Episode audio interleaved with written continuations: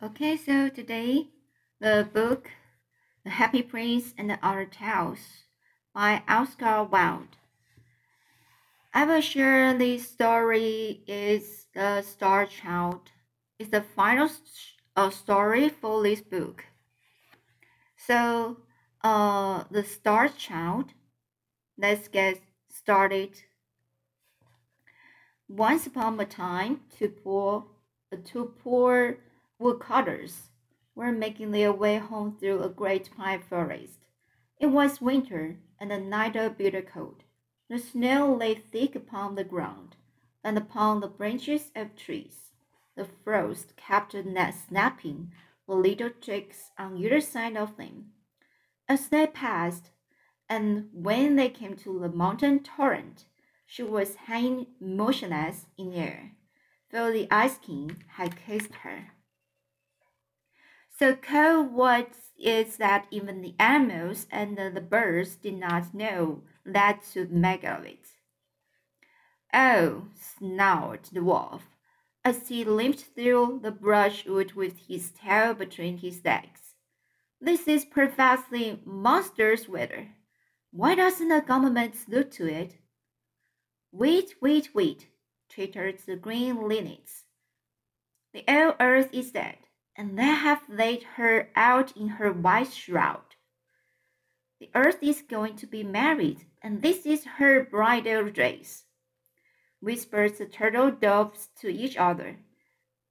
Their little, the, their little pink feet were quite frostbitten, but they felt that it was their duty, their duty to take a nomadic view of the situation. Nonsense, growled the wolf. I tell you that it is all the fault of the government, and if you don't believe me, I shall eat you. The wolf had a thought, thoroughly political mind, and was never at a loss for a good argument. Well, for my own part, said the woodpecker, who was a born philosopher, I don't care an atomic theory for explanations. If a thing is so, it is so, and at present it is terribly cold. Terribly cold it certainly was. Little squirrels who lived inside the tall fir tree kept rubbing each other's noses to keep themselves warm, and rabbits curled themselves up in their holes and did not venture even to look out of doors. The only people who seemed to enjoy it were the great horned owls. Their feathers were quite stiff with rime, but they did not mind, and they looked their large yellow eyes and called out to each other across the forest. Choo-wee, choo-woo, choo-wee, choo-woo. What delightful weather was we are having! On and on went the two woodcutters blowing lustily upon their fingers, and stamping with their huge iron shod boots upon the cactus snow. Once they sank into a deep drift and came out as wide as mirrors are when the stones are grinding, and once they slipped on the hard smooth ice where marsh water was frozen, and their faggots fell out of their bundles and they had to pick them up and bind them together again. And once they thought that they had lost their way, and the great terror seized on them, for they knew that the snow is cruel to those who sleep in her arms. But they put their trust in the good Saint Martin, who watches over all travelers, and retract, retraced their steps, and went wearily and at last they reached the outskirts of the forest, and so, far down in the valley beneath them, lies a village, village in which they dwelt. So overjoyed were they at their del deliverance that they laughed aloud, and the earth seemed to them like a flower of silver, silver, and the moon like a flower of gold. Yet after that they had left, they became sad, for they remembered their poverty. And one of them said to the other, Why did we make merry, seeing that life is for the rich, and not for such as we are? Better that we had died of cold in the forest, or let some wild beast have fallen upon us and slain us. Surely, answered his companion, much is given to some, and little is given to others. Injustice has pursued, pursued out the world, nor is there equal div- division of old save of sorrow. But as they were bewailing their misery to each other, this strange thing happened. There fell from heaven a very bright and beautiful star. It slipped down the side of the sky, passing by the other stars in its course, and as they watched it wandering, it seemed to them to sink behind a clump of willow trees that stood hard by a little sheepfold, no more than a stone throw away. Why, there is a pot of gold, gold for whatever finds it, they cried, and they said to wren. So eager were they for the gold, and one of them ran faster than his mate, and outstripped him and forced his way through the willows, and came out on the other side. Look, there was indeed a thing of gold lying under white snow. So he hastened towards it, and stooping down placed his hands upon it, and it was a cloak of golden tissue, curiously wrought with stars, and wrapped in many folds. And he cried out to his com- comrade that he had found this treasure that had fallen from the sky. And when he when his comrade had come up, they set them down in the snow, and loosened the folds of the cloak that they might divide the pieces of gold. But alas, no gold was in it, nor silver, sil- silver, nor indeed treasure of any kind, but only a little child who was asleep. And one of them said to the other, This is a bitter ending to our hope, nor have we any good fortune. For what doth what doth a child profit to a man? Let us leave it here, and go our way, seeing that we are poor men, and have children of our own, whose bread we may not give to another.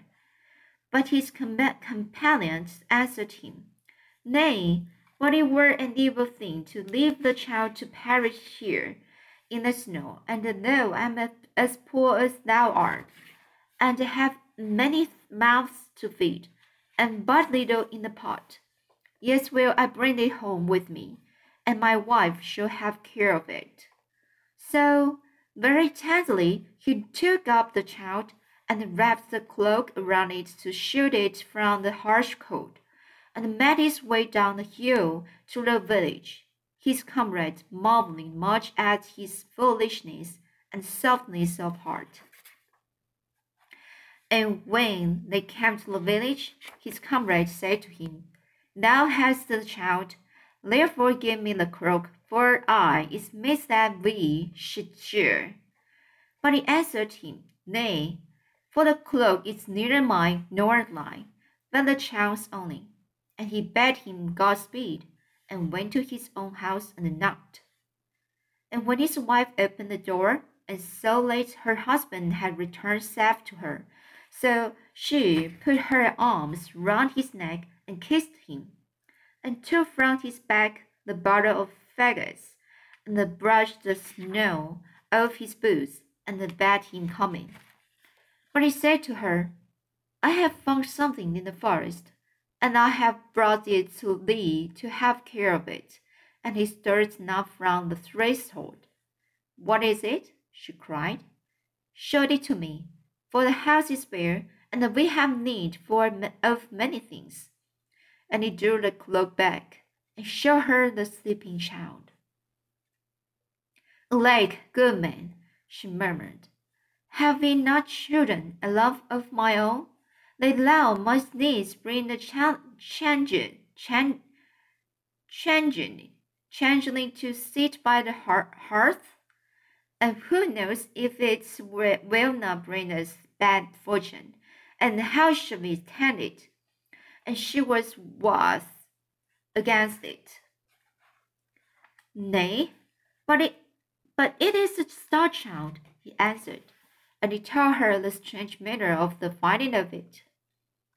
But she would not be appeased, but mocked at him, and spoke angrily, and cried, Our children lack bread, and shall we feed the child of another?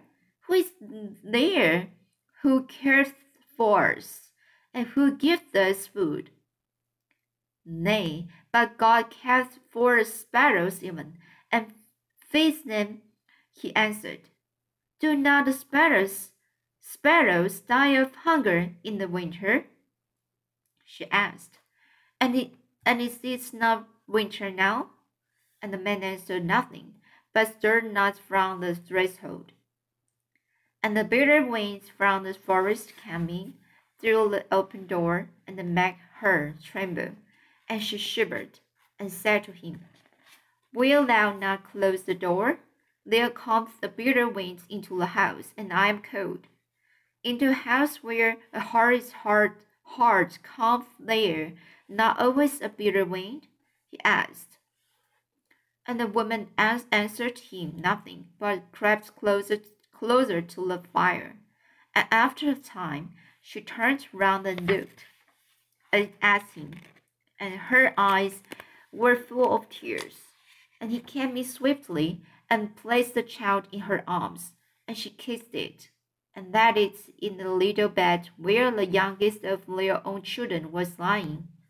On the morrow, the woodcutter took the curious cloak of gold and placed it in the great chest, and the chain of amber that was round the child's neck his wife took and set it in the chest also. So the star child was brought up with the, the with the children of the woodcutter, and sat at the same board with them, and was their playmate and every year he became more beautiful to look at, so that all those who dwelt in the village were filled with wonder, for while they were swarthy and black haired, he was white and delicate as a sun, a sun ivory, and his curls were like the rings of the daffodil. His lips also were like the petals of a red flower and his eyes were like violets by a river of pure water, and his body like the narcissus of field, field where a murmur more comes not. Yet did his beauty work him evil, for he grew proud and cruel and selfish. The children of the woodcutter and the other children of the village he despised, saying that they were of mean parentage. Parentage. Sorry, so he despised saying that they were of mean parentage.